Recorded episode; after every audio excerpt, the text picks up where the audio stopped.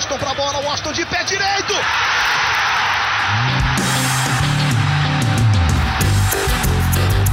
Está entrando no ar o podcast. Sabe de quem?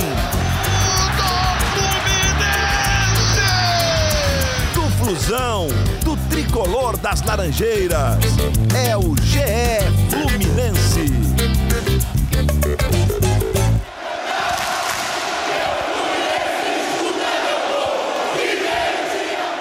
Alô, você ligado no GE. Globo e também no GE Fluminense. Está começando mais uma edição do podcast da Torcida Tricolor, edição 121. Eu sou Edgar Marcel de Sá, a gente vai falar muito sobre a primeira vitória do Fluminense na Libertadores, 2 a 1 sobre o Santa Fé. Resultado sofrido, não precisava ser assim, mas pelas circunstâncias da partida acabou tendo aquele sofrimento no fim. Mas antes de começar, eu já vou contar uma novidade para vocês. Quem não segue o arroba GE no Twitter, vai lá, segue o nosso Twitter, estamos quase com 80 mil seguidores. E vai ter uma novidade: quem gosta de Cartola vai gostar. A gente criou uma liga no Cartola, Liga GE Fluminense, óbvio, e quem participar vai ter um prêmio muito legal. Na verdade, não um só, são mais ou menos sete prêmios, só que é um prêmio repetido. Quem ganhar a competição no mês, quem for o melhor cartoleiro do mês na Liga GE Fluminense, vai ser convidado para participar aqui do nosso podcast. Então, vamos ter os melhores do mês, ali acho que são seis meses de disputa, e quem for o melhor geral, né, o campeão geral, participa do último podcast da temporada.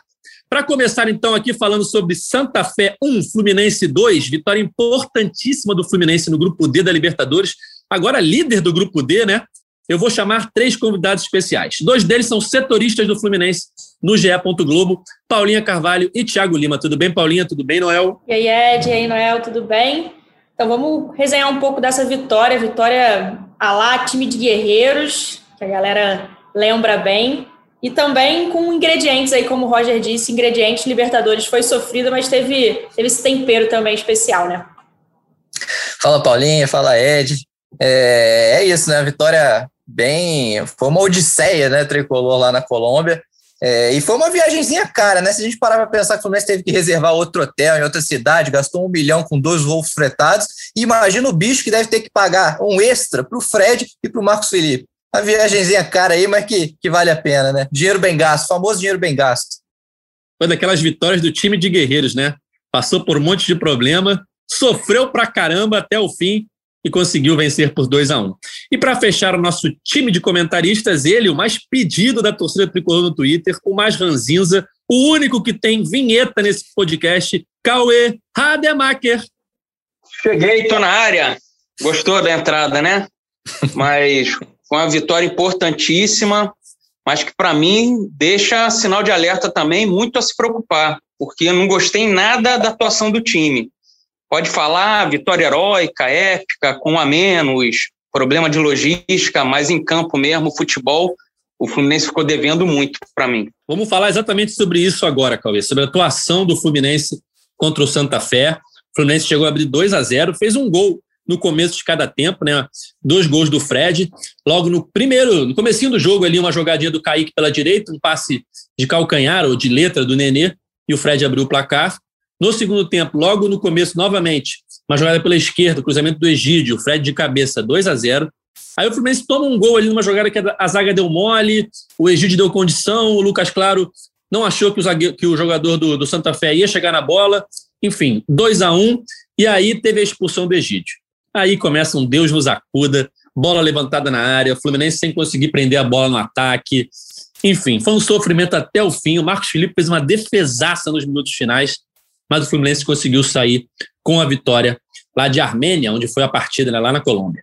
Eu queria saber de vocês, Paulinha, Noel, Cauê, como é que vocês analisam essa atuação do Fluminense, que, se não foi das melhores, foi importantíssima para o tricolor no grupo D da Libertadores, né? Então, falando até um pouco do primeiro tempo, sem entrar muito nessa questão daquele barata voa que foi no final, aquela confusão com o jogador a menos, eu achei que o Fluminense começou bem, eu acho que muito também porque chegou ao gol muito rápido, uma boa jogada ali do Kaique pro, pro Nenê, um ótimo passe do Nenê, finalização do Fred. Fred que, naquele momento, né, os quatro minutos de jogo, tinha empatado com o Orlando Pingo de Ouro com 184 gols e se se igualava ali na vice-artilharia da história do clube, acabou ultrapassando. Então o Fluminense ficou um pouco mais tranquilo. Só que eu acho que dos 25, 30 ali do primeiro tempo, não sei se vocês concordam, o Fluminense baixa muito as linhas de marcação e dá muito campo para o Santa Fé. Ali começou a preocupar um pouco. É, o lado direito, o lado esquerdo de ataque também do, do, do Santa Fé preocupava. O, não achei que o Calegari fez um bom jogo, estava tomando muitas bolas nas costas. O Roger consegue observar isso, faz a inversão ali do Kaique com o Luiz Henrique, apesar do Kaique ser um jogador muito é, agudo, vertical, ele é ótimo no ataque, ele não marca muito bem, essa questão até dele ser mais franzino, não ser um pouco mais baixo, dificultou, o Luiz Henrique faz, mais essa, faz melhor essa recomposição, essa inversão acho que ajudou um pouco o Calegari. Então ali no final do, do primeiro tempo eu já vi um Fluminense um pouco mais fragilizado na partida, apesar da, do, dos jogadores terem se doado bastante desde o início, né? Teve toda essa odisseia que o Noel comentou, os jogadores chegaram sim mais cansados provavelmente na partida, é óbvio, mas houve uma doação, uma, uma aplicação tática interessante ali. O Fred já saiu até com, botando a mão na coxa, assim, acho que pelo desgaste, não por dores nem nada. O Nenê, o próprio Nenê, que tem, que a gente às vezes reclama muito dessa questão de, de marcação, de como ele recompõe, achei que ele fez bem essa função, mas achei que o Fluminense já começou a dar um mole ali. Achei que o Roger deveria ter feito alterações no intervalo não fez, mas aí já é papo para segundo tempo. É, eu também, assim, eu concordo, por mais que seja uma vitória épica que a gente tem que exaltar, mas eu concordo com vocês, concordo com o Cauê, que, que mais me preocupou esse jogo em si, é, porque assim, tirando a, a, até a expulsão, né? Vamos deixar o dividir o jogo em pós-Egídio e, e pré-Egídio expulso. Antes do Egídio ser expulso, o Santa Fé teve mais chances de gol do que o Fluminense.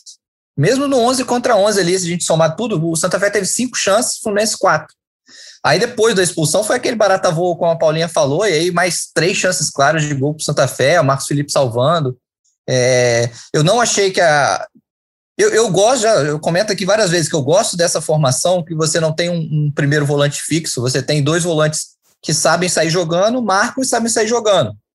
É como outros clubes jogam, o próprio Flamengo, para citar um rival aqui no Rio, joga com Diego e Gerson. Nenhum dos dois são primeiro volante, são uma dupla de volantes. Outros times do Brasil também jogam sem um primeiro volante fixo e me agrada isso. Você ganha uma, uma, uma saída de bola boa. Mas ontem, especificamente, eu não achei que essa marcação encaixou. E eu acho que pesou muito também o fato do Arias, o melhor jogador do Santa Fé, ele deitou assim nas costas do Calegari ali. O Calegari não estava conseguindo parar ele. O Nino estava tendo que sair toda hora da área para fazer uma cobertura. Então o Lucas Claro ficava sozinho. Era buraco toda hora.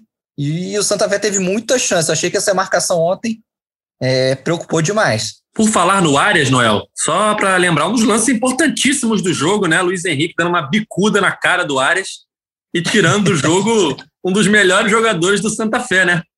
Foi Lance por acaso, mas ajudou, né? Lance primordial, tá doido? Ali, ali já foi meio caminho andado para a vitória. Cauê, queria saber a sua opinião, que a gente sabe que a sua opinião é mais ranzinza. Mas antes eu queria introduzir com uma mensagem no Twitter, a gente colocou lá, logo depois do jogo, pedindo para os torcedores mandarem suas opiniões sobre a partida. Eu queria ler uma aqui do arroba Finkel. O time teve falhas que precisam ser corrigidas. O ataque do Santa Fé criou muito, mas ainda bem converteu pouco. Fora isso, jogo de time grande, vitória na raça. Depois de confusão com viagem, confusão dentro de campo.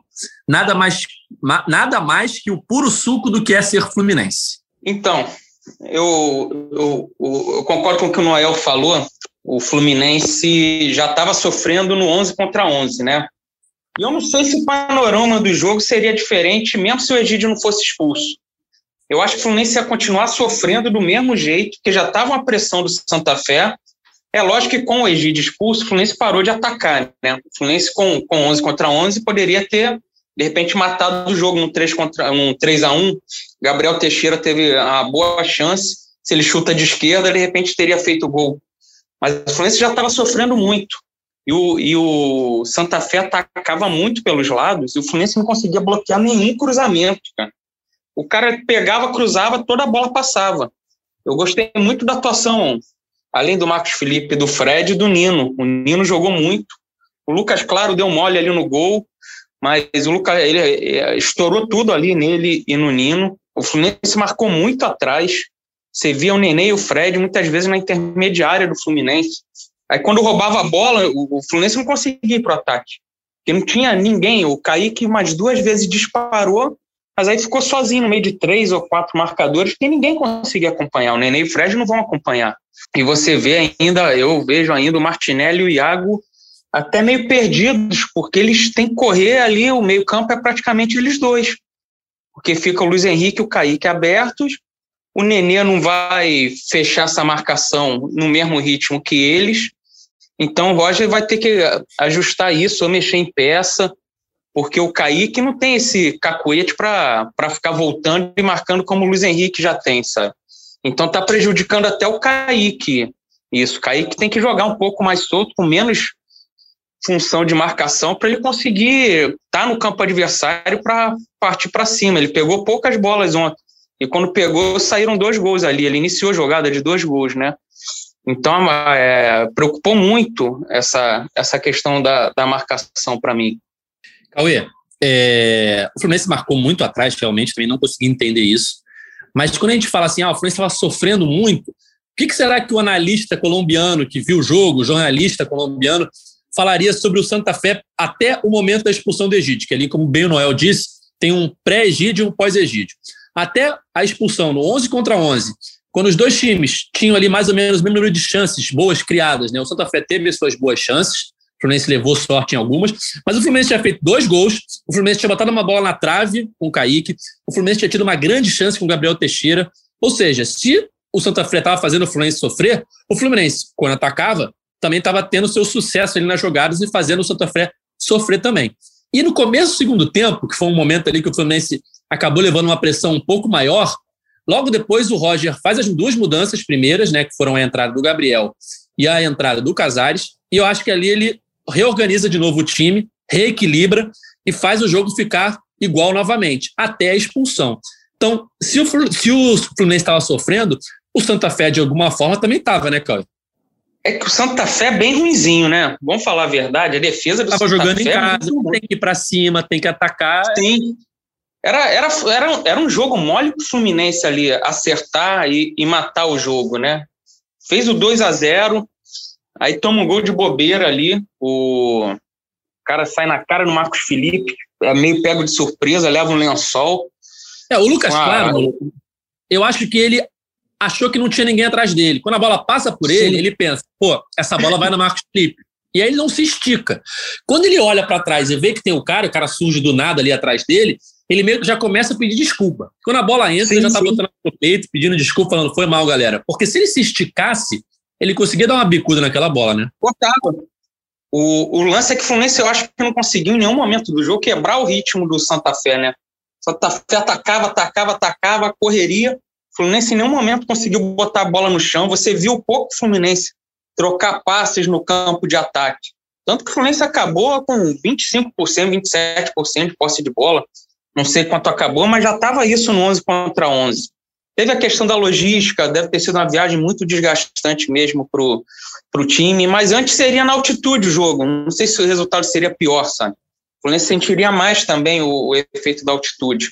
Mas o chamou a atenção foi essa marcação do Fluminense muito lá atrás, e o Fluminense sem conseguir, em momento algum do jogo, quebrar o ritmo que o, que o Santa Fé queria. Porque o Fluminense, quando conseguia trocar passe, chegar no ataque, criava chance. Não, não era um jogo difícil, um adversário difícil. Teve até aquela bola ainda no primeiro tempo que foi acho que uma insistência do Egídio. Acho que o Egídio perde a bola, depois recupera. É, acho que ele aciona o Martinelli, Martinelli passa para o Kaique, Kaique acerta a trave ali.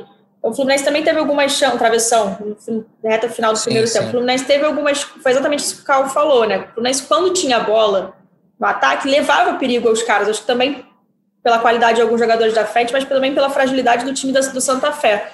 Mas deu muito campo para o Santa Fé e eu também fico me perguntando por que dessa marcação tão baixa, porque a gente vê algumas vezes a marcação alta do Fluminense em alguns jogos do Roger.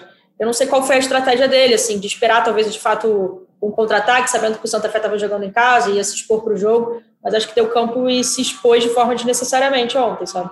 É, e aí vem a expulsão do Egídio, e aí vira um Deus no Ed, Desculpa, é porque tem um. Eu acabei de ler aqui um, um fã do Cauê no Twitter, já falando assim: o nome dele, ó, Vinícius Brum. Ansioso para ver o que o Cauê Rademacher tem, para dizer, tem a dizer sobre o Egídio. Siga, siga já o jogo. Pode entrar, já pode entrar nessa seara? Ou, deixa, eu só, é, deixa, é só, deixa eu só introduzir, Cauê. Porque aí vem tá. a expulsão do Egídio, E aí vira um Deus nos acuda, né? O Roger já tinha feito quatro mudanças, só faltava uma. Ou seja, quando o Egídio é expulso, ele só tem mais uma substituição ali, que é a entrada natural do, do Danilo Barcelos. E aí surgiu aquela dúvida: quem é que vai sair? Ele acabou de fazer várias mudanças no setor ofensivo. Quem saísse seria alguém que tinha acabado de entrar. E aí tinha algumas opções. Tinha o Caio Paulista, tinha o Gabriel Teixeira, tinha o Bobadilha. E aí eu introduzo com uma pergunta mais uma aqui do Twitter, do arroba VieiraLeo96. O que, que vocês acham que levou o Roger a substituir o Teixeira na expulsão do Egídio? Te pergunto, Cauê.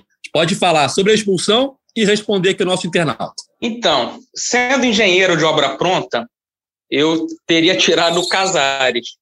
Mas eu entendo o Roger. O Caio Paulista eu também não tiraria, que era um cara de mais força é, física que para jogar com um a menos, para tentar levar a bola para frente, para marcar, dar trombada. E o Caio Paulista não entrou mal, não. É o segundo jogo que ele entra bem. O, você poderia ter tirado o Bobadilha. Mas aí o Roger deve ter é, pensado, ah, vou ficar com alguém ali que entrou agora, que se movimenta até mais que o Fred, para ver se eu consigo segurar um pouco a bola. E o Bobadilha conseguiu mais no fim do jogo mesmo segurar ali na bandeira do escanteio e tudo, mas no resto do jogo não conseguiu. Mas eu acho que o Roger quis ter alguém ali para tinha segurar essa bola. Então ele, ele segurou... tinha o Casares. Ele segurou não só a bola, segurou até um cara que queria bater uma falta rápida, e segurou bastante. Foi cavou ter aquela meio cativa, pênalti né? ali. Cavou meio pênalti ali. Eu nunca mais tinha visto algum juiz marcar jogo perigoso Cara, dentro da ali, área. Convenhamos, não foi nada. Nada. Não foi nada. Não, e, e, e, a lerdeza do Danilo Barcelos para chegar na bola rolada pelo Casares para chutar também. Porra, Levo, parecia um Rio Caxambu a pé que ele estava fazendo para chutar a bola. Ali é rápido, que o cara vai avançar antes chuta rápido, pô, tomou a distância para chegar na bola, enfim. Aí ele ficou entre o Casares e o Gabriel Teixeira. E é claro que ele ia deixar o Casares, né? O Gabriel Teixeira tinha entrado bem, o Casares tinha feito mais que o Casares até, mas ele preferiu deixar um jogador mais experiente. Enfim, mas sobre o Egídio, eu vi, teve, teve, gente no Twitter falando, ah, mas ele deu assistência para o gol.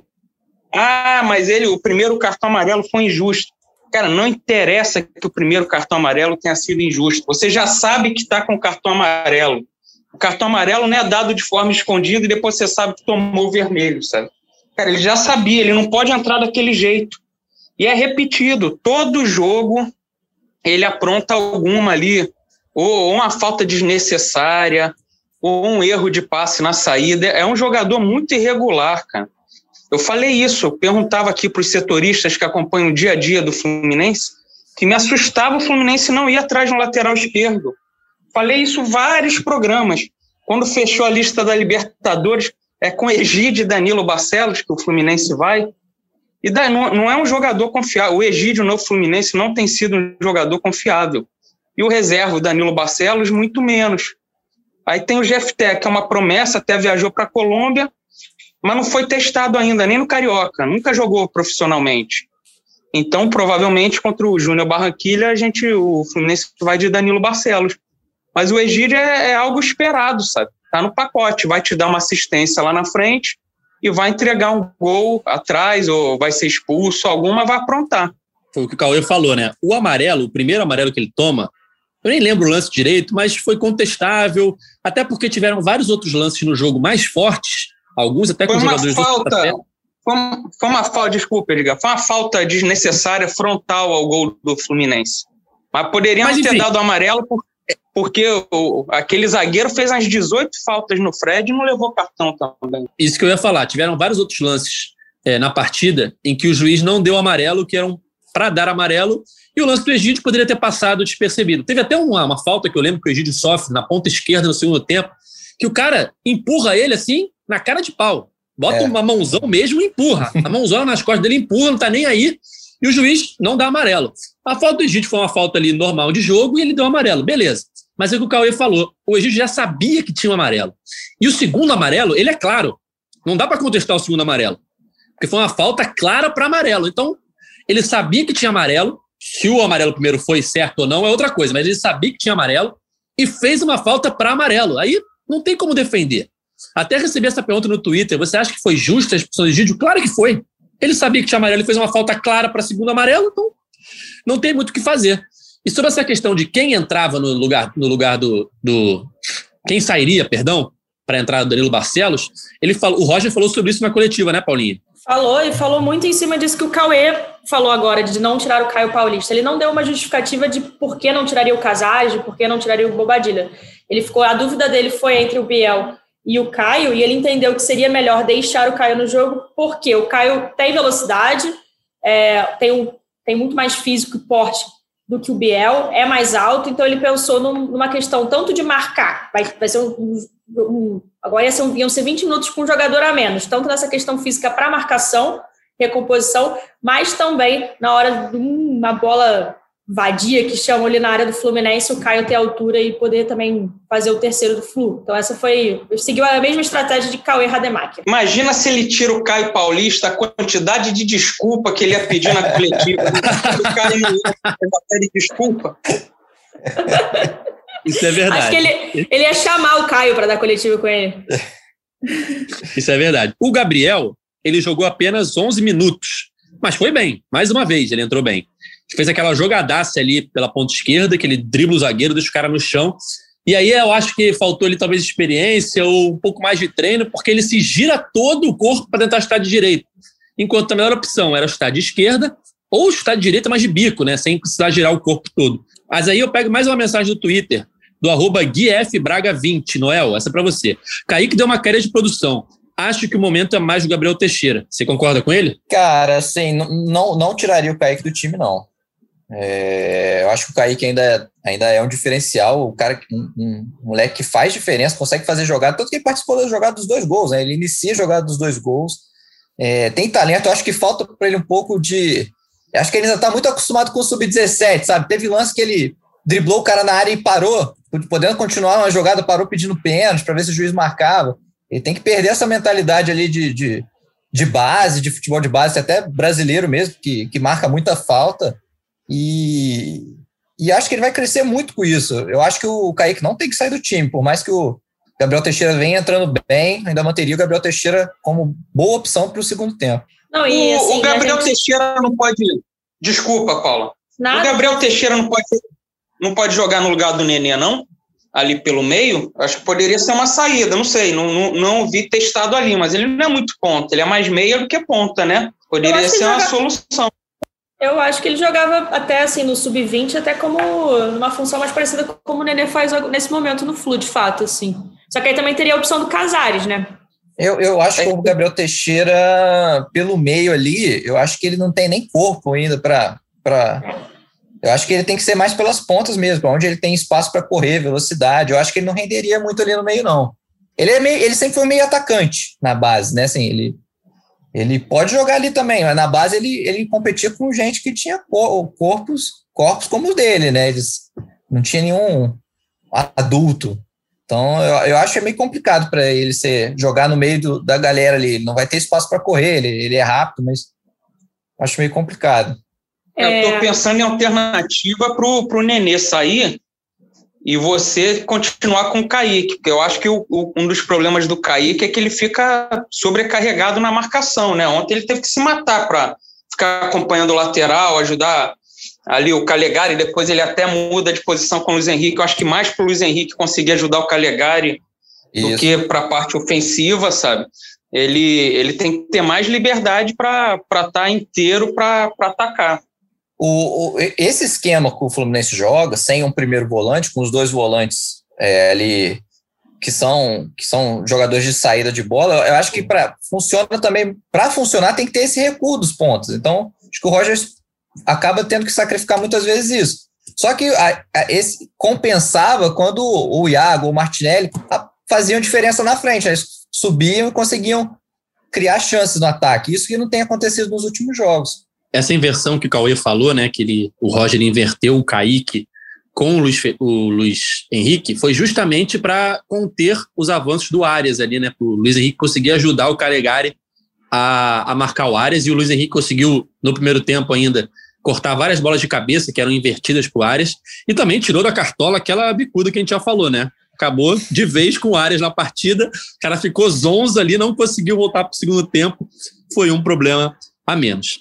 Mas agora falando um pouquinho sobre os destaques individuais do Fluminense na partida, temos que falar de Frederico Chaves Guedes, 185 gols com a camisa do Fluminense, agora isolado, o segundo maior artilheiro da história do clube, ultrapassou nessa partida contra o Santa Fé o Orlando Pingo de Ouro, que tinha 184.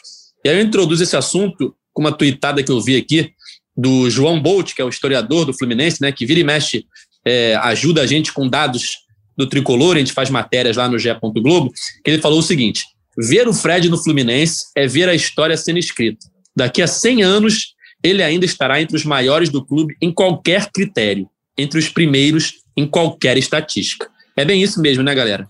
É bem surpreendente os números do Fred. É, e assim, levando em consideração até que ele está com 37 anos, né? O que a gente esperava do Fred no retorno dele no finalzinho do, de maio do ano passado. Acho que ele tá, segue surpreendendo aí até. E muito até pelos últimos anos dele, né? 2018, tudo bem, ele teve a lesão, 2019 foi aquele ano complicado do, do Cruzeiro, ele conseguiu dar a volta por cima, talvez se sentindo em casa, isso tenha ajudado. Eu até estava vendo uns números dele antes de dormir, logo depois da partida, assim, de madrugada. É, é o oitavo gol do Fred nessa temporada, temporada 2021 dele é muito boa, sendo que ele jogou sete jogos, ele só passou em branco em um jogo, que foi aquele 1x0 em cima do Botafogo, no Campeonato Taça Guanabara. É, fez mais de um gol, né, obviamente, mais de uma partida. E ele agora já pegou o elevador ali da Libertadores, não contando só jogos pelo Fluminense. Pelo Fluminense, ele chegou ao 11 gol em jogos de Libertadores, mas na carreira dele chegou a 21. Então ele já é o quarto maior goleador brasileiro na história da competição, falando dos jogadores brasileiros, né, ao lado do Jairzinho. Então os números do Fred são realmente impressionantes. E até aproveito para falar, o primeiro gol dele é bem a la Fred mesmo, ele dentro da área não tem como assim com ele. E o segundo gol me impressionou muito a impulsão dele, ele pula muito alto. Depois eu fiquei vendo até as, as fotos muito boas do Lucas Merson, fotógrafo do Flu. Ele pula assim muito alto, pensando num cara de 37 anos, Fred tá on.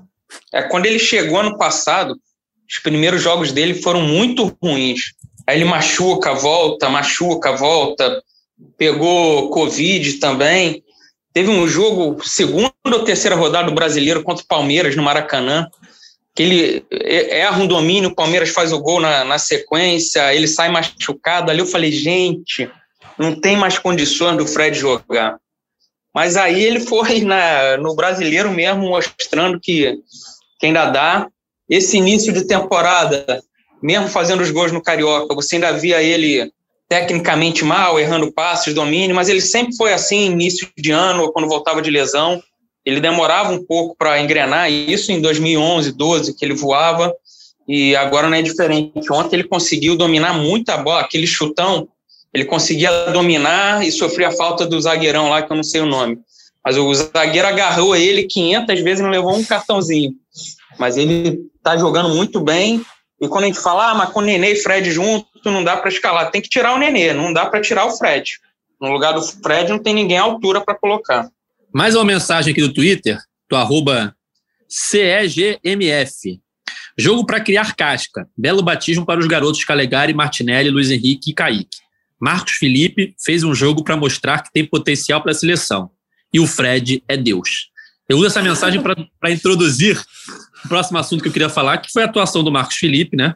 Ele fez pelo menos duas grandes defesas, uma no primeiro tempo e outra no finalzinho do segundo tempo. No último podcast, eu fiz uma defesa do Marcos Felipe aqui, porque ele tinha falhado contra o River, né? Tinha tomado uma decisão errada contra o River, acabou fazendo um pênalti bobo que influenciou no resultado. Mas aí contra o Madureira ele fez umas defesas importantes também. Aí eu fiz um, um, uma opinião aqui, né? Deu uma opinião de que até agora, pelo menos, ele tem muito mais coisas boas para a gente falar do que coisas ruins, tem muito crédito, falhou pouco é, desde que assumiu a titularidade do Fluminense. E aí eu uso essa mensagem do torcedor para introduzir esse assunto, para perguntar para o Cauê o que, que ele acha sobre o Marcos Felipe, o que, que ele achou da atuação do Marcos Felipe ontem, se está provando que é um goleiro para ser titular do Fluminense ou se tem alguma coisa né, que te incomoda nas atuações dele, Cauê. Eu não vi Gordon Banks, mas vi Marcos Felipe fazer uma defesa mais difícil que aquela da Copa de 70, né? Sem dúvida, né? Aquela da Copa de 70, a bola só tinha um lugar para ir. A do Marcos Felipe tinha 500 pessoas na frente dele. Ele aparece do nada, tira a bola. Ainda estava chovendo, né? Em 70 o tempo estava bom. Não, mas a, a, defesa foi absurda mesmo. É, e você revendo, às vezes você revê e fala, ah, não é isso tudo. Essa, pelo contrário, você revê e acha cada vez que vê de novo mais impossível a defesa que ele fez. E a do primeiro tempo já tinha sido muito boa também, o um chute no cantinho. Que, que a bola desvia. Primeiro tempo, a bola desvia no, jogo, no primeiro tempo, o chute desvia no jogador do Fluminense e ele consegue tirar no reflexo. É no Egito. E, e é forte o chute também.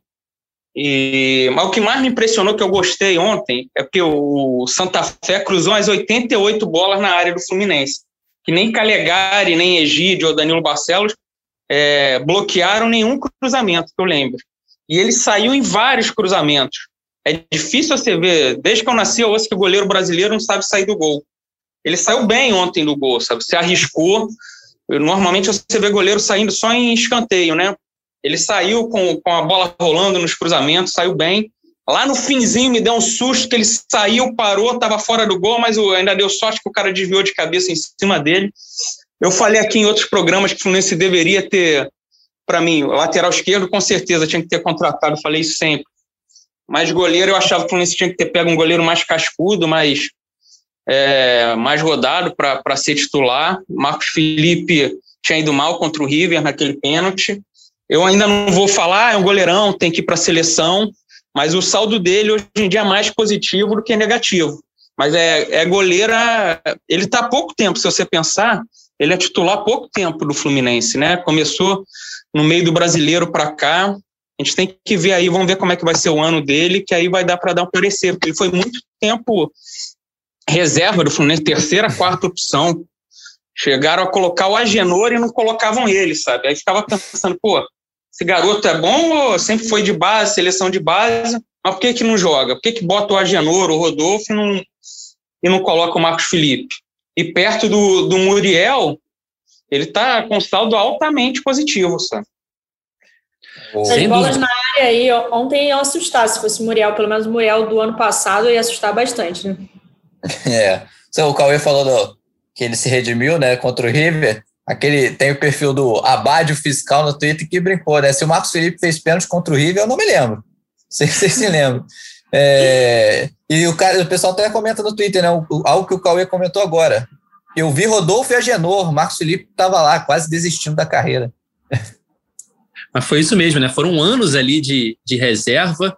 É, o Marcos Felipe, ele é relacionado, né? Começa a treinar como profissional em 2013. Faz muito tempo. Em 2016, só que ele faz a estreia dele, na reta final do Brasileirão, se eu não me engano. E aí, para virar titular só em 2020, final de 2020. Você vê quanto tempo aí, foram sete anos desde que ele chegou no profissional, é, quase cinco anos desde que ele estreou, para ele conseguir, enfim, ser titular do Fluminense. Ele ainda é novo, tem 24, 25 anos no máximo, mas ele teve uma estrada longa ali para aguentar, né, de reserva, muitas vezes de goleiros contestáveis, né, como a gente já citou alguns aqui, e sempre ali sendo a opção, sendo a opção, nunca tendo a confiança da torcida. Eu lembro muito quando o Muriel se machuca no final de 2019, que o Muriel estava vivendo o melhor momento dele pelo Fluminense. O pessimismo, né, de já era. Agora sem o Muriel, o Fluminense vai ser rebaixado, não vai dar para Marcos Felipe e tal. E ele entra ali e já vai bem, já tem boas atuações, nada a, a contestar das atuações dele. 2020 começa, ele titular, fazendo boas defesas no Carioca, mas naturalmente o Marcos Felipe retorna, perdão, o Muriel retorna de lesão e volta a ser o titular. E aí, quando o Muriel volta a falhar, que aí o Marcos Felipe tem a, a, nova chance e aí agarra de um jeito que não larga mais. Eu lembro de várias boas defesas que ele fez nesse, nesse período, vários jogos em que ele garantiu o resultado para o Fluminense. Uma ou outra falha acontece, mas muito pouco perto da quantidade de boas atuações que ele teve. Pelo menos essa é a minha opinião. Eu sei que vai ter torcedor no Twitter que vai falar: meu Deus, não dá para ter esse goleiro, esse goleiro isso, esse goleiro aquilo. Sempre tem. A grama do vizinho é sempre melhor do que a nossa. Então, do mesmo jeito, quando a gente botou lá os valores da venda do Kaique, tinha torcedor de outros clubes falando: Meu Deus, que venda maravilhosa, meu clube nunca vai vender um jogador com esse valor. A torcida do Fluminense acha, acha horrível, acha uma M. É a pior venda do mundo. Enfim, acho que o Marcos Felipe está muito bem, não há nada para contestar a titularidade dele. é o melhor goleiro que o Fluminense tem hoje e está mostrando esse campo como a defesa que ele fez ontem. Por mais que o Fred tenha feito dois gols, se o Marcos Felipe não pega aquela bola, era empate, Cauê. Sim, o, o Marcos Felipe, nesse meio tempo aí, ele agarrou no Macaé. Ele disputou uma Série B de Campeonato Brasileiro no, no Macaé. Eu não lembro o ano. Ele foi titulado, emprestado né, ao Macaé, na época que o Macaé estava na Série B do Brasileiro. Ele foi titular, disputou uma Série B pelo, pelo Macaé. Voltou, ele sempre foi goleiro de seleção de base. E eu estranhava ele, ele nunca ter tido moral dentro do Fluminense, né? Foi o que a gente falou. Vários goleiros, não só o Agenor e o Rodolfo, teve Júlio César, vários goleiros que estavam longe de serem unanimidades. E o contrato do Marcos Felipe eu acho que foi renovado recentemente. De repente, se ele tivesse tido essa chance aí, o Muriel não se machuca em 2019, se bobear, ele não estava nem hoje mais no Fluminense. Então, o goleiro, quando começou a jogar, eu ainda tenho desconfiança, não acho, não posso cravar que ah, é um goleirão, o Fluminense está feito. Mas ah, eu acho que faltava também um grande jogo dele como Salvador numa vitória importante. Foi o que ele fez ontem. Vamos ver, eu acho que a gente tem esse ano aí para avaliar, para ver como é que vai ser, se, se ele se firma mesmo como um goleiro confiável de ponta ou não. Ele foi emprestado aqui. Mas é o contrato dele não é muito longo, não. É até o meio de 2022, se não me engano. Pode falar, Paulinha. Não, ele foi emprestado em 2015 para o Macaé. Enquanto o Cal estava falando, até dei uma procurada aqui, então o empréstimo dele foi 2015. Já tem um tempo também, né? Então, mesmo depois ele foi emprestado, volta, ainda fica aí penando um tempão no banco. E aí vocês bem citaram com alguns goleiros que não tiveram passagens boas pelo Fluminense, ele era sempre a última opção, enfim, demorou aí para o Marcos Felipe teve que esperar bastante para conseguir ter chances e se firmar no gol do Fluminense. Eu concordo com, com, com vocês que o saldo dele, o saldo dele é positivo. Eu acho também que é, a torcida não pode reclamar agora. Claro que a gente tem que deixar mais tempo. Ele tá, ele não está um ano ainda como titular do Fluminense. Né? Ele foi começou no segundo semestre, ali, agosto. Não lembro exatamente quando que ele assume a titularidade, mas ele ainda não está um ano de titular, mas eu, eu, eu vejo também como saldo positivo. É, antes do jogo do Santa Fé, a gente conversava também com jornalistas colombianos, até para a gente fazer matéria sobre o Santa Fé, e, e, um deles, né, também conversando comigo, me entrevistando para fazer matéria para eles lá, ele me perguntou do Marcos Felipe, do goleiro, e eu falei assim, cara, é, é eu respondi, eu acho que a falta de experiência do Marcos Felipe pode ser um fator que o Santa Fé possa explorar bem, porque foi o que aconteceu contra o River. Marcos Felipe fez um pênalti desnecessário sobre o Borré, que foi pura falta de, de, de, experiência. Ele saiu numa jogada que ele não precisava ter saído, bola morta na linha de fundo. Mas é um bom goleiro, de fato, e, e que tem é, reação rápida. Isso ele demonstrou ontem, né? Não só nessa defesa mais difícil do que Gordon Banks, é, mas durante o jogo, eu concordo com o que o Cauê disse. Ele sair, ele sair nas, nas bolas aéreas foi importantíssimo, porque o Fluminense não estava cortando nenhum, conseguindo cortar nenhum cruzamento. Todo cruzamento na área era, era, era perigoso e ele precisou garantir ali. Teve a defesaça que o Edgar lembrou no primeiro tempo, que um chute forte que desviou no Egídio. Então eu acho o saldo dele assim muito positivo. Sobre essa defesa do, do final, só uma coisa que eu gostaria de, de, de citar aqui para vocês. Cara, quem cabeceou a bola foi o número 9 deles, o Jorge Ramos, é, se não me engano é Jorge Ramos o nome do cara. Número 9, o centroavante dele estava sozinho na área no, aos 48 do segundo tempo. Aí, cara, se sai aquele gol ali, ia ter muita. Ia, iriam bater, a gente mesmo iria bater muito em cima do time, em cima do Rocha, porque você tá com um jogador a menos, tudo bem. Mas quem que você tem que marcar no, nos escanteios? São os zagueiros e pelo menos tem que garantir o centroavante. Mas teve, teve um desvio no primeiro pau, não teve? Esse desvio mata sempre a, a marcação. Claro que não era para o cara estar tá sozinho, mas se eu não me engano, teve um desvio ali no primeiro pau e o cara cabeceia ali sozinho. Uma coisa que o Noel falou, eu fiquei pensando aqui rápido, é a, a falta de experiência internacional do Marcos Felipe. Mas, cara, eu acho que isso se você pega isso para o time inteiro, né? Foi o primeiro jogo internacional do Marcos Felipe do Calegari, do Nino, do, do Martinelli, aposto que foi do Iago também, do Kaique, do Luiz Henrique. O Lucas Claro, apesar de ser um pouco mais velho, jogou fora. não sei se já tinha jogado alguma partida de Libertadores ou, ou Sul-Americana que seja fora do Brasil. Então você pega aí sete, oito jogadores que, que pela primeira vez jogaram uma partida de Libertadores fora.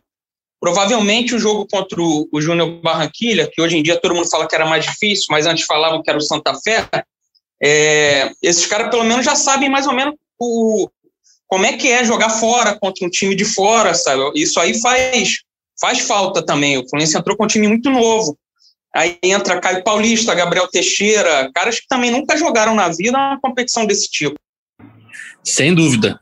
É, e depois de toda essa maratona para chegar até o local do jogo, né, que seria em Bogotá, passou para a Armênia, tem que fretar avião. O Fluminense chegou no local do jogo só no dia do jogo, né, horas antes da partida. Agora, nesse momento, está provavelmente voando de volta para o Rio de Janeiro.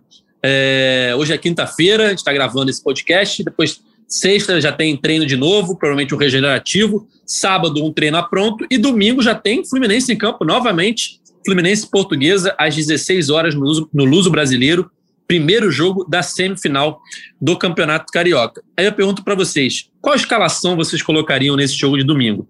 Porque quarta que vem já tem Fluminense na Colômbia de novo, Fluminense Júnior Barranquilha pela terceira rodada do grupo D da Libertadores. Então, tem que ver aí se está todo mundo 100%, se tem alguém mais cansado que é melhor poupar para o jogo contra o Júnior. O que, que vocês fariam aí para esse primeiro jogo, né? Que Caso tenha algum problema nesse primeiro jogo, sempre lembrando, tem o segundo jogo ainda. Então não é vida ou morte, né? O que vocês fariam nesse, nesse primeiro jogo contra a portuguesa?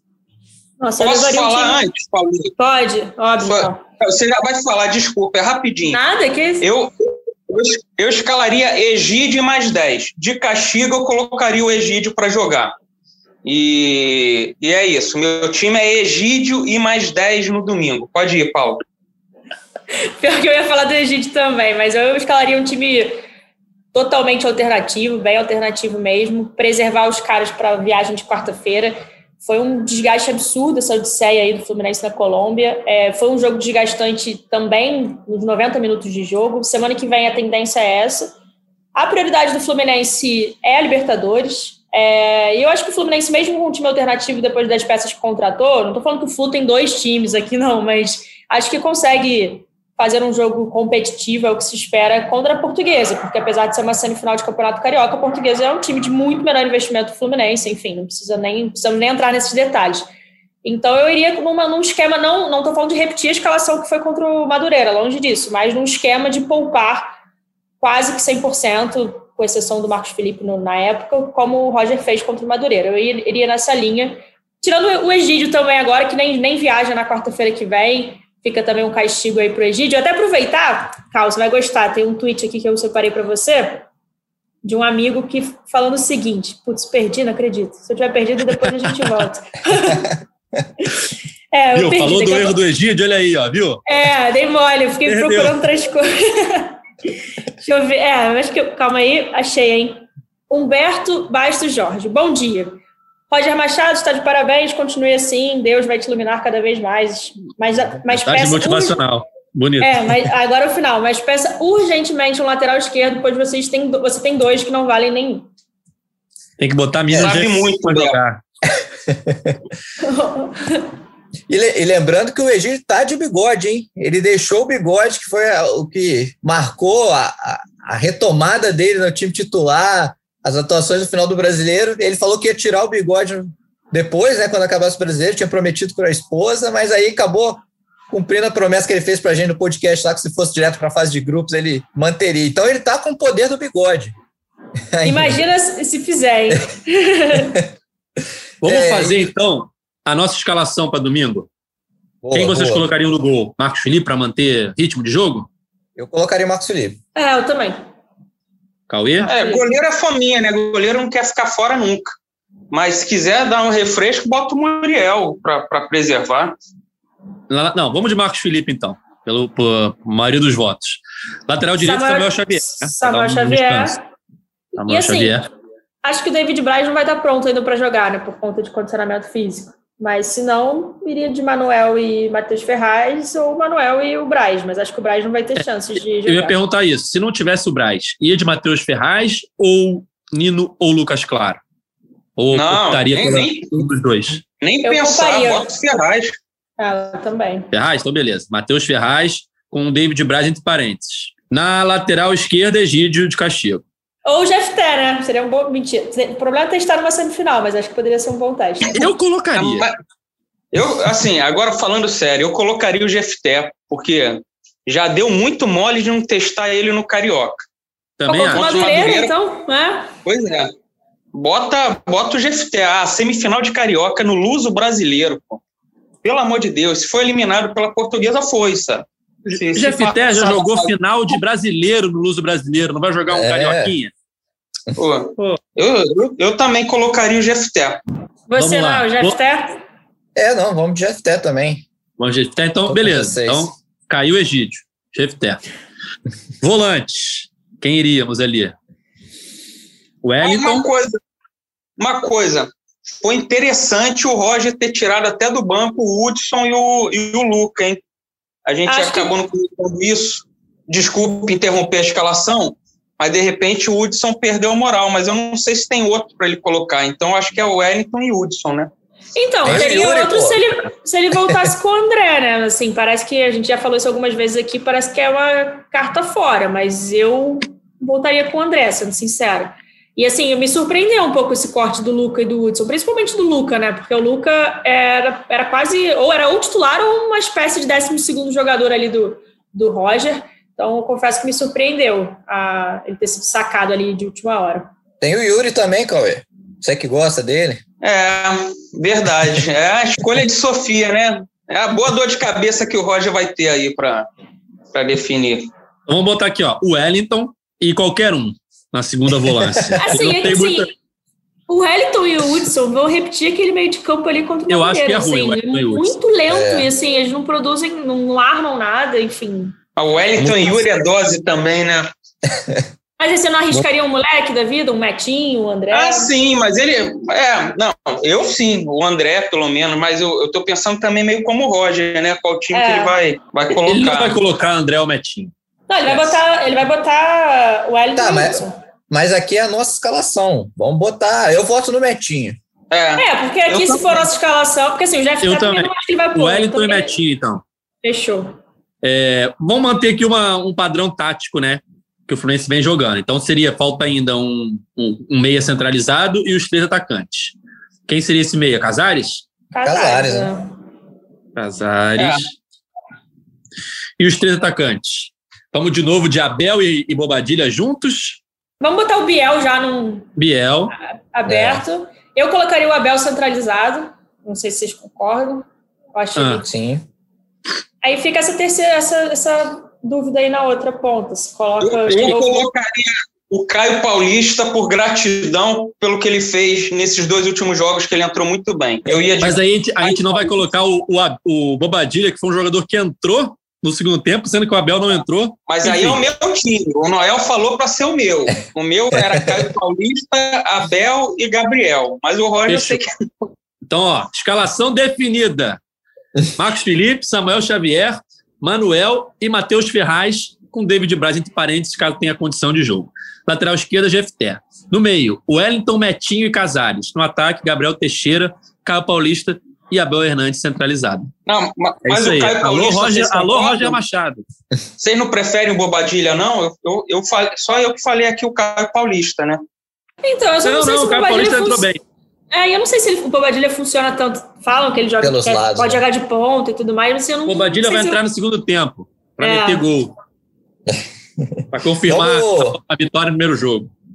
É, e vamos, vamos fazer também para a galera votar um Você Escala hoje no, no GE. Globo para a galera também montar o, o time de vocês aí, para a gente ver o que, Ah, que vocês então preferem. beleza. E assim, eu acho que a gente podia também fazer, agora rapidinho, esse é o nosso time, né? Mas qual será o time do Roger? Porque eu acho que vai ser um bem diferente do que a gente escolheu aí. Eu acho que vai ser o Wellington e o Hudson. Quais seriam as diferenças, Acho- Paulinha? Olha, eu acho que vai ser, eu acho que a zaga, a gente, a zaga a lateral direita e o goleiro a gente deve, deve acertar. Aí a zaga fica a dúvida de Braz ou Ferraz. Aí Na na lateral vai esquerda ser. eu, eu acho que vai ser o Egídio. Ah, acho que ele vai de Wellington e Hudson. Casares. Acho que Gabriel Teixeira, acho que talvez seja titular. Abel e Bobadilha é, é, chute também, né? Mas eu acho que estaria mais. É, mas o, sem, sem pilha, o Jefté tinha que ser titular. Porque se acontece alguma coisa com o Danilo Barcelos lá na Colômbia, sei lá, é expulso, Sim, eu penso isso machuca no treino, O cara nunca jogou, sabe? Vai, vai estrear lá, é mais fácil estrear aqui, né? Bem lembrado, Cauê. E assim, será que era um jogo também para botar o, o Ganso como titular? O que, que vocês acham? Não, não, não, não, não na Colômbia. Tô falando, tô falando domingo, tá? É. Bem lembrado. A não ser que ele bote o Ganso com o Casares, né? O Casares É, botava- Bota o Ganso no lugar do Caio Paulista e ficar com dois atacantes, Gabriel Teixeira e Abel. Ficaria dois meses, dois atacantes. Pode ser. Ou Abel e Bobadilha na cabeça do, do Roger, né? Não É, sei. sim. Eu não consigo ver o Gabriel Teixeira não sendo titular no time reserva. O cara é a principal opção para entrar. Como É, que É que ele não foi, reserva? né? Contra o Madureira, ele não foi, né? Exatamente, já não faz sentido.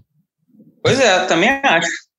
E assim, uma coisa que eu penso, mas aí é um palpite, mas assim, eu não duvidaria também que o Luca ao menos entrasse no domingo, dependendo de como vai ser a partida e tal. Entra no Até segundo por, tempo.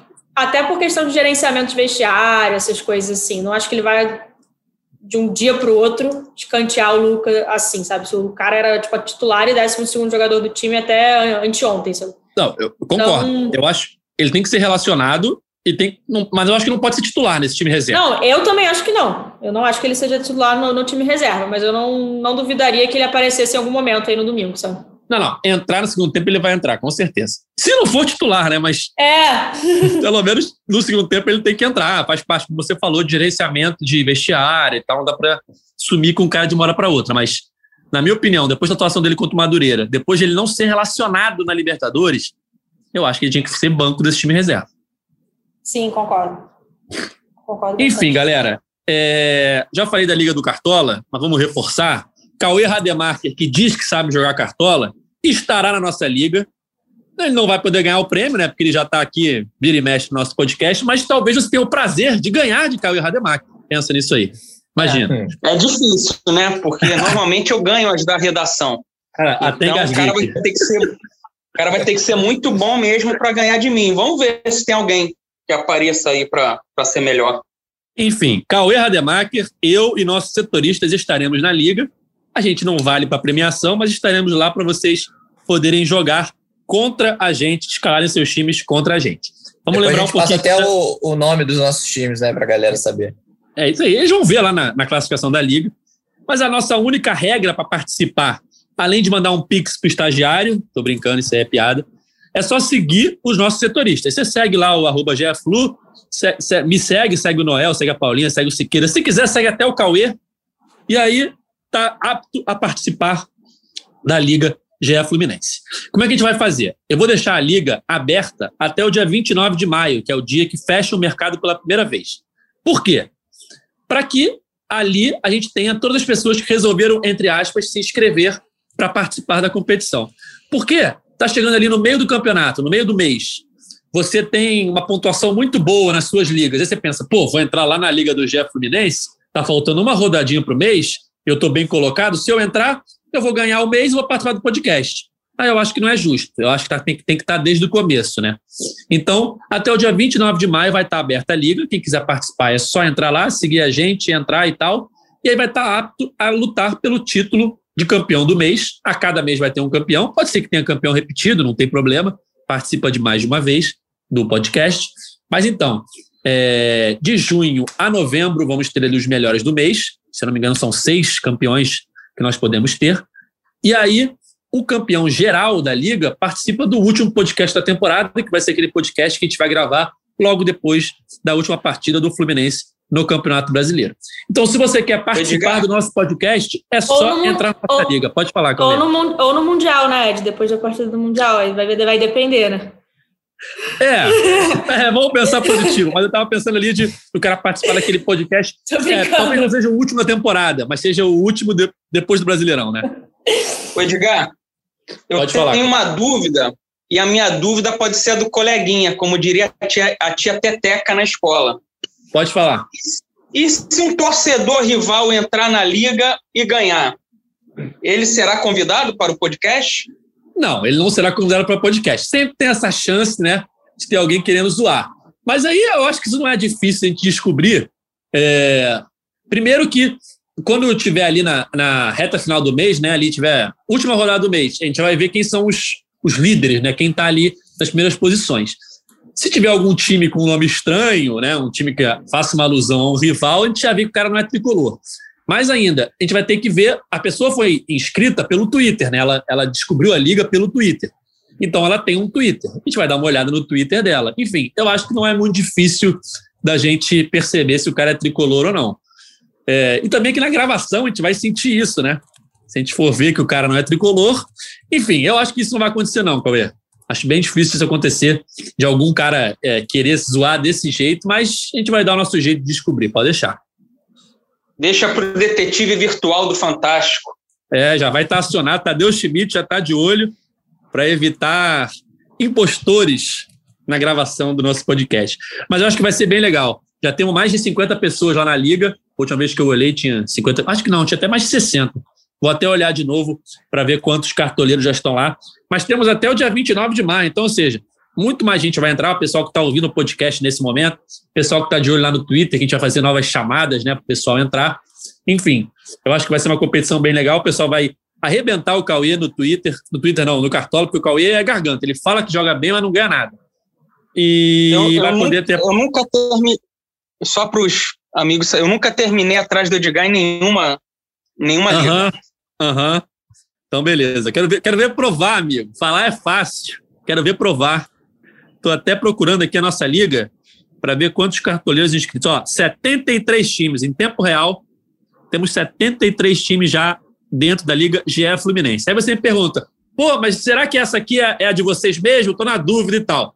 É só olhar lá o presidente. Eu sou o presidente da Liga, Edgar Marcel de Sá. Se tiver lá, presidente Edgar Marcel de Sá, Liga GE Fluminense, é essa mesmo, é só entrar, que até o dia 29 de maio estará aberta para receber qualquer cartoleiro que chegar lá via o nosso Twitter, que, segui, que seguir a gente, seguir as regrinhas lá que a gente criou, mas é fácil. Entrou na Liga, está valendo é, a participação aqui no podcast, mas tem que ser o melhor do mês. E isso não é fácil, né? Já temos 73 pessoas disputando aí mês a mês. Quando começar a liga, vai ter mais gente ainda. Então vamos ver quem será o cartoleiro que vai ser convidado para participar do nosso podcast. É isso, galera. Vamos chegando ao fim do nosso podcast 121. Alguém tem alguma consideração final aí que normalmente eu esqueço alguma coisa, quer falar alguma última coisa, mas estamos chegando ao fim de mais uma edição do podcast da Torcida Tricolor. Foi tudo. Não, ninguém quer falar nada, né? nada. Eu quero falar então. Eu quero falar então. É, essa semana a gente vai ter alguns VTs muito legais no Globo Esporte, tá? Estão previstos aí para sábado um VT sobre o Orlando Pingo de Ouro, segundo, segundo maior, né? Agora terceiro maior artilheiro da história do Fluminense. Foi ultrapassado pelo Fred. A gente vai contar um pouquinho da história, quem foi Orlando Pingo de Ouro. Para essas novas gerações, né, Cauê, que não conhecem muito da história. Você viu o Orlando jogando, né? Desde, desde o juvenil. Já era uma promessa, subiu arrebentando. Fazia gol igual eu jogo cartola. Jogava muito. Esse VT do Orlando vai sábado no Globo Esporte e domingo vai ter um VT muito especial também do Kaique no Esporte Espetacular, contando um pouquinho da trajetória do Kaique, com umas imagens aí muito legais dele jogando futsal é, bem pequenininho no Fluminense. Enfim, uma, uma reportagem muito legal para contar quem é Kaique, essa nova joia de Xerém, já é titular do Fluminense, já está arrebentando aí.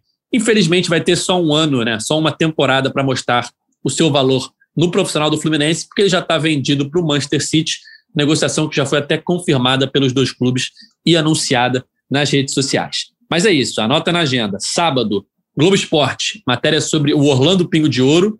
Domingo, Esporte Espetacular, matéria sobre o Kaique. Então é isso, galera. Chegando ao fim de mais uma edição do podcast é, GE Fluminense.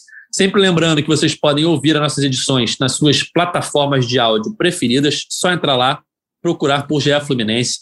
Mas você pode ouvir em qualquer momento do dia as edições anteriores, essa última edição e as edições especiais que a gente grava de vez em quando com algum convidado, como foi nessa semana com o Nino, que completou 100 jogos com a camisa do Fluminense contra o Santa Fé. E na terça-feira a gente gravou um podcast especial com ele, lá direto da Colômbia. Ele estava no hotel em Bogotá ainda, antes de ir para a Armênia, e gravou com a gente esse podcast especial. Então é só procurar pelo GE Fluminense na sua plataforma de áudio preferida, que você vai poder ouvir sempre que quiser as informações e notícias sobre o tricolor aqui junto com a gente. E lembrando que a gente volta na segunda-feira para falar sobre Fluminense e Portuguesa, como foi o primeiro jogo da semifinal do Carioca, e também para esquentar Fluminense e Júnior Barranquilha.